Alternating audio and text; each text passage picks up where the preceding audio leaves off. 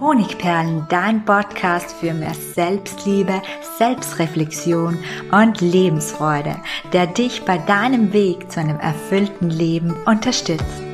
Ich bin Melanie Picknitter, diplomierte Mentaltrainerin, Bloggerin und Buchautorin und ich freue mich, dass du da bist. Acht Fehler, die jeder Mensch machen muss, um wahrlich glücklich zu werden. Ja, du hast richtig gehört. In der heutigen Podcast-Episode geht es um Fehler und es geht darum, dass ich davon überzeugt bin, dass Fehler machen ein ganz wichtiger Bestandteil unseres Lebens ist, um befreiter und selbstbestimmter und dadurch auch erfüllter leben zu können ohne dass wir Fehler machen, uns diese verzeihen und Erkenntnisse daraus ziehen, kommen wir im Leben nicht wirklich voran. Die persönliche Weiterentwicklung stockt, wenn wir es uns nicht erlauben, Fehler zu machen. Mir geht es aber auch darum, Fehler zu kultivieren, denn Fehler bzw. Misserfolge sind in unserer Gesellschaft nicht angesehen.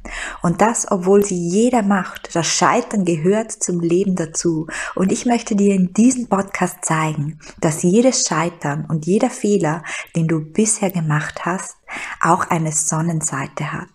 Und vielleicht ist die ein oder andere Erkenntnis dabei, die dich genau zu dieser Sonnenseite führt. Und dafür habe ich dir acht Fehler mitgebracht, die ich in meinem Leben schon gemacht habe und von denen du bestimmt auch einige schon gemacht hast. Und ich möchte dir zeigen, mit welcher wertvollen Erkenntnis du dadurch deinem erfüllten Lebensglück wieder einen weiteren Schritt näher kommst. Ja, und der erste Fehler, den kennen wir wohl alle. Ähm, es handelt sich darum, einen Job auszuüben, der nicht zu uns passt. In Österreich ist es ja so, dass man sich mit 14 Jahren entscheiden muss, ob man weiter zur Schule geht. Das heißt, ob man Matura macht und dann studiert oder ob man nur noch ein Schuljahr macht und danach einen Lehrberuf wählt. Ja, die Wahrscheinlichkeit, dass man in diesem Alter über seine Fähigkeiten und über seine Begeisterungsfelder dermaßen Bescheid weiß, dass man einen Beruf wählt, der dann einen ein Leben lang erfüllt, die ist meines Erachtens sehr, sehr niedrig. Denn in diesem Alter, da haben wir uns oft noch gar nicht auf die Selbstfindungsreise begeben. Wir wissen noch gar nicht, was uns in den Flow bringt, was uns glücklich macht, beziehungsweise auch welche Fähigkeiten oder Talente wir haben. Dennoch ist es sinnvoll, eine Zeit lang einen Beruf auszuüben, der nicht zu einem passt. Nicht nur mit 14 oder 16, sondern auch später. Denn jeder Job, der einen nicht erfüllt, ist eine Erfahrung, die uns unsere Berufung oder auch einfach unseren Glücklichmacherjob einen Schritt näher bringt. Ja, das ist tatsächlich so, denn wir lernen uns selbst bei allem, was wir tun, besser kennen. Wir erfahren also, was wir nicht so gut können. Wir erfahren auch, was uns liegt im Zwischenmenschlichen oder auch in Bezug auf unsere Fähigkeiten und Talente. Wir erfahren, was andere von uns schätzen. Wir erfahren, was wir tun müssen, damit wir wahrliche Freude entwickeln. Wir erfahren, was wir wollen und was wir nicht mehr wollen. Und das alles ist notwendig, damit wir unserer Berufung oder eben unserem Glücklichmacherjob näher kommen. Mach dir das mal bewusst und wertschätze einfach mal jeden Job in deiner Vergangenheit, vielleicht auch den aktuellen, der dir dabei hilft, deiner deinem Glücklichmacherjob, deiner Erfüllung im Beruf einen Schritt näher zu kommen. Der zweite Fehler, den wir machen, ist, wir glauben oft, dass wir alles wissen müssen. Also wir glauben, dass wir ein Spezialgebiet haben müssen und auf diesem Spezialgebiet müssen wir der Experte sein und wir fühlen uns dann oftmals in einer Konferenz, in einem Meeting, in einem Gespräch mit dem Chef nicht qualifiziert genug oder nicht gut genug. Und ja, auch ich habe diesen Fehler lange Zeit gemacht. Ich habe gedacht, ich muss ein Experte sein, ich muss alles wissen. Weil niemand von uns allwissend ist, bin damit natürlich, bin ich damit natürlich gescheitert. Ich fühlte mich eben oft nicht gut oder nicht klug genug. Heute ist es anders. Ich bin mir über mein Know-how bewusst und auch darüber, dass ich vieles nicht weiß, ja.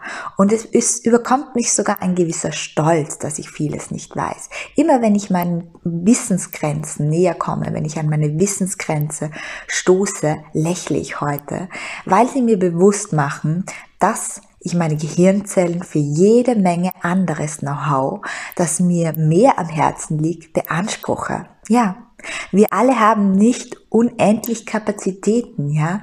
Und wenn du in einem Bereich etwas nicht weißt, dann bedeutet das, dass es viele andere Bereiche gibt, wo du eben Experte bist oder wo du eben ganz, ganz viele Dinge weißt. Und mittlerweile liebe ich es, genau unter diesem Aspekt zu sagen, ich weiß es nicht. Und zwar auch vor Menschen, weil ich in mir weiß, ganz selbstbewusst, dass ich ganz, ganz viele andere Dinge weiß und dass niemand alles wissen kann. Der dritte Fehler, den wir sehr oft machen und manchmal auch immer wieder, ist es nicht auf unser Bauchgefühl zu hören. Also wenn man online nach einer Entscheidungshilfe sucht, dann stößt man schon bald auf die rationale Plus-Minus-Liste oder auf andere Strategien. Also es ist kein Wunder, dass viele Menschen, wenn es um wichtige Lebensentscheidungen geht, lieber auf den Kopf als auf den Bauch hören.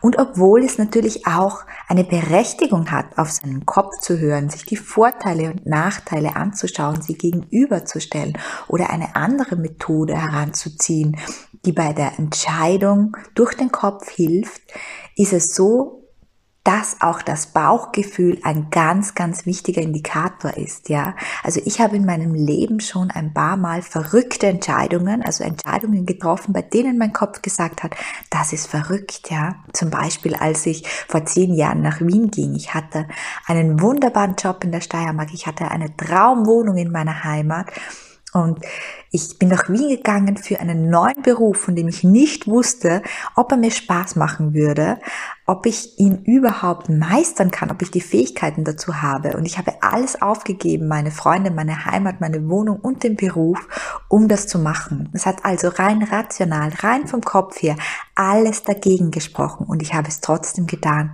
weil es da so ein Gefühl gab, das war so stark.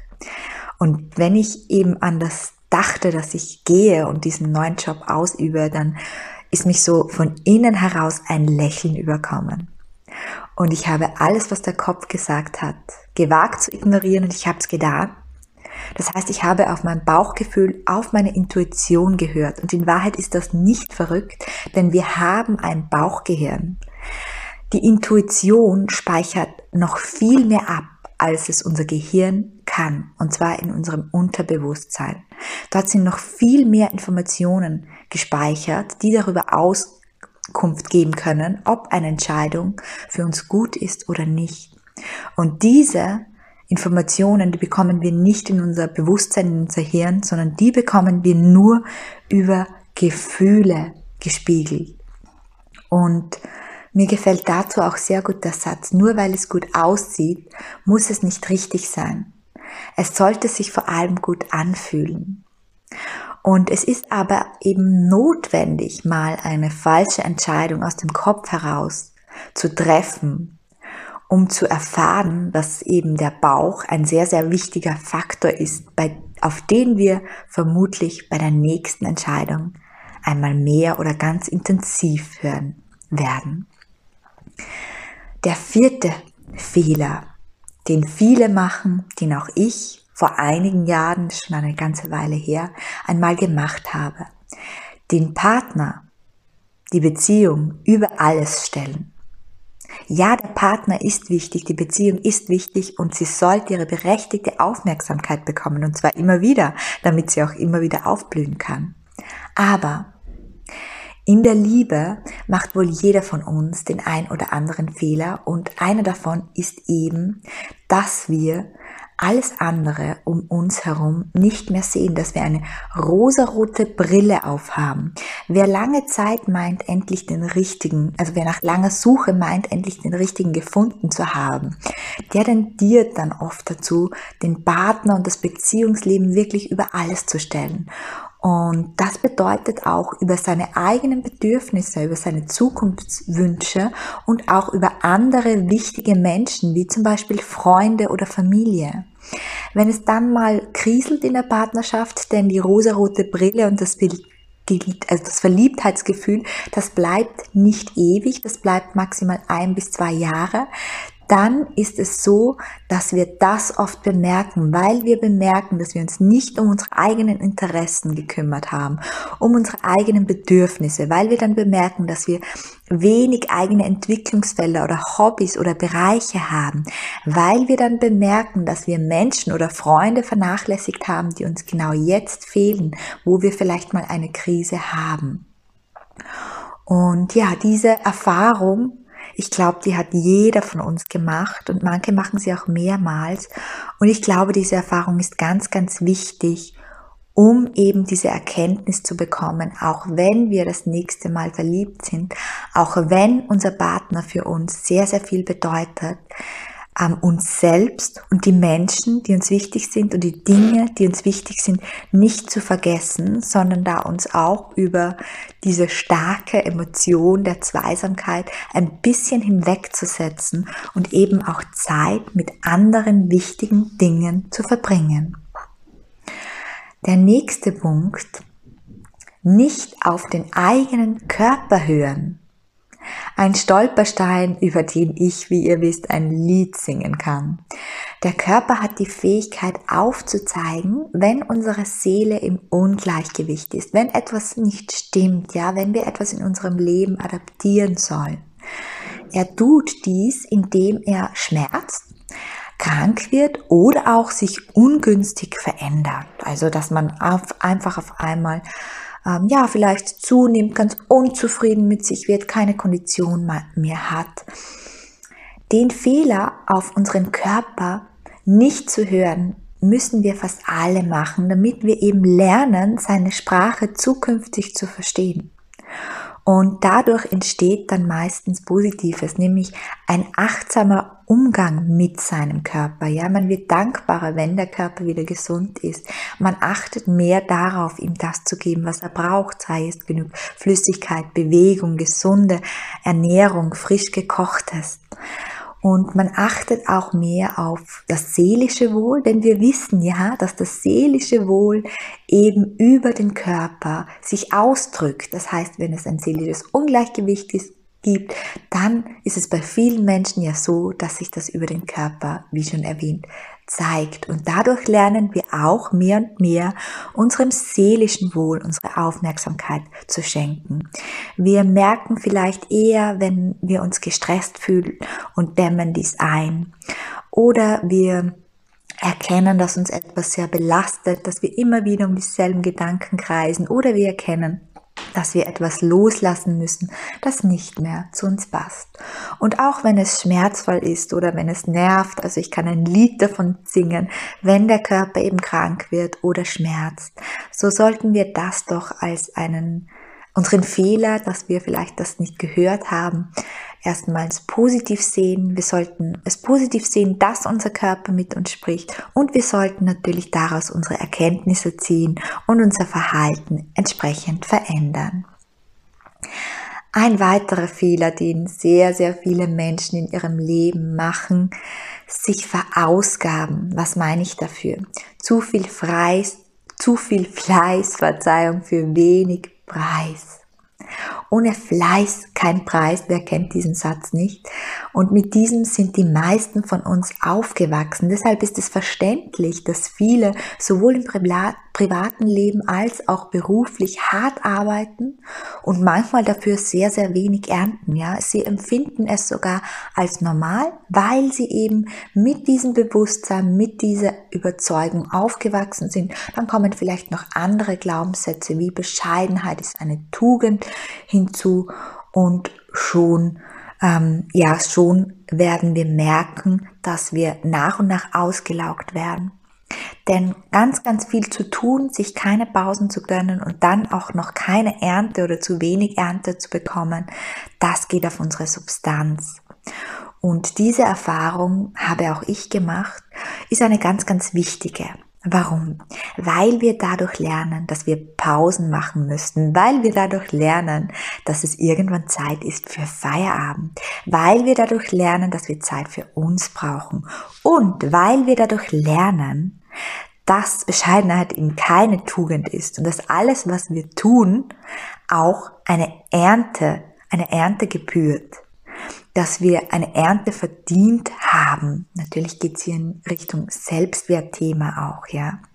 Und das sind alles sehr, sehr wesentliche Faktoren, die wir in unser tägliches Tun, in unsere tägliche Arbeit einfließen lassen sollten oder beziehungsweise auch Erkenntnisse, die unsere zukünftigen Entscheidungen im beruflichen mit beeinflussen sollten. Und der letzte Punkt oder vorletzte Punkt, Verzeihung, sich in eine Sache verbeißen und scheitern. Also auch diesen Fehler haben viele von uns schon gemacht. Wer etwas zu sehr will, bekommt es oft nicht. Bestimmt hast du das schon einmal erlebt. Es ist etwas so, als würde jemand mitbekommen, dass wir diesen Wunsch so sehr stark haben, also dass es unser stärkster Wunsch ist und dass wir ihn gerade deshalb nicht bekommen. Manchmal verrennen wir uns derart in eine Sache, dass wir gar nicht wahrnehmen, dass wir längst auf dem falschen Weg sind. Und diesen Fehler erkennt man meist erst, wenn das Leben hart und schwer geworden ist. Was meine ich damit? Wenn man ständig für seinen Wunsch oder für das, was man haben möchte, erkennt, wenn, es, wenn das Leben immer hart und schwer ist. Und anschließend wird uns aber auch bewusst, dass ein erfolgreiches und glückliches Leben eben nicht hart sein muss. Da komme ich jetzt auch noch mal auf den vielen Fleiß zurück, ja. Wir müssen nicht immer über alle Maßen fleißig sein oder uns anstrengen. Nein, die Mentallehre sagt sogar etwas anderes. Das Leben darf leicht sein. Das heißt, wenn wir etwas, wenn wir uns etwas verpeißen, wenn wir, wenn wir von einem Wunsch nicht loskommen, wenn wir etwas unbedingt wollen und uns zu sehr anstrengen, dann sollten wir prüfen, ob dieser Wunsch, ob dieses Ziel, ob diese Sache noch die richtige für uns ist. Denn eigentlich sagt das Mentaltraining, dort, wo es leicht ist, sind wir richtig. Dort, wo es uns gut geht, wo uns die Dinge leicht von der Hand gehen, wo wir fliegen können, dort ist der richtige Weg für uns. Also das kann ein ganz, ganz wichtiger Indiz sein, wenn wir uns verbeißen, wenn das Leben schwer ist, ein ganz, ganz wichtiger Fehler, der uns auf einen neuen und auf einen leichteren Weg bringen kann. Und der letzte Punkt, der achte Punkt, ist der Fehler, sich mit anderen zu vergleichen, auf den ich schon einige Male zu sprechen gekommen bin. Der Dünger zum Unglück sind die Vergleiche, lautet ein Zitat. Bloß muss man diesen Fehler selbst machen, um ihn wahrhaftig auch zu verstehen. Wenn wir bemerken, dass wir uns immer nur in einzelnen Lebensbereichen mit den Besten in dieser Disziplin vergleichen und unseren fehlerhaften Ansatz endlich entlarven, dann öffnen sich meist neue Türen und eine innere Freiheit. Was meine ich damit? Wir vergleichen uns eben nur in Disziplinen, in denen andere besser sind wie wir. Und wir vergleichen uns dann nicht mit dem Durchschnitt, sondern wir vergleichen uns immer gleich mit den Besten. Also zum Beispiel mit der supersportlichen Nachbarin oder mit dem Manager, der ein Top-Gehalt hat. Und dass wir gegen die schlecht abschneiden, ist ganz klar.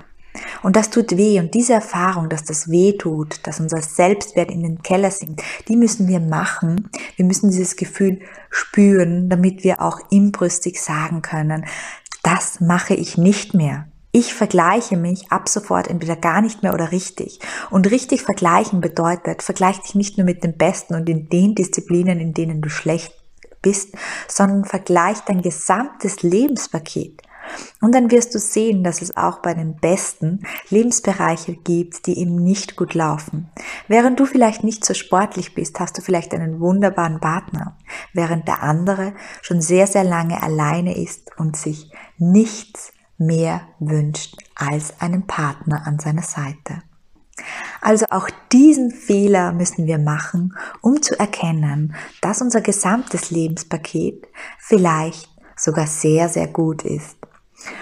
Wer niemals etwas falsch macht, verpasst vielleicht den schönsten Fehler seines Lebens. Genau damit möchte ich den heutigen Podcast beschließen und ich möchte dich wieder ganz herzlich dazu einladen, auch auf meinem Blog Honigperlen.at vorbeizuschauen. Dort gibt es einen sieben Tage kostenlosen Selbstliebekurs.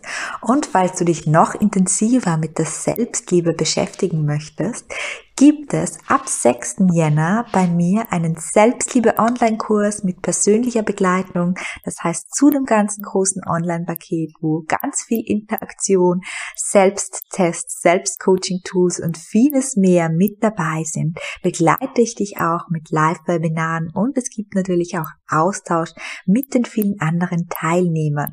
Zusätzlich gibt es auch die Option, ein Zertifikat zum Selbstliebe-Trainer abzuschließen abzuschließen. Falls dich das interessiert, schau gerne in meine Show Notes oder auf meiner Webseite vorbei. Ich würde mich riesig freuen. Ciao, alles Liebe und bis zur nächsten Episode.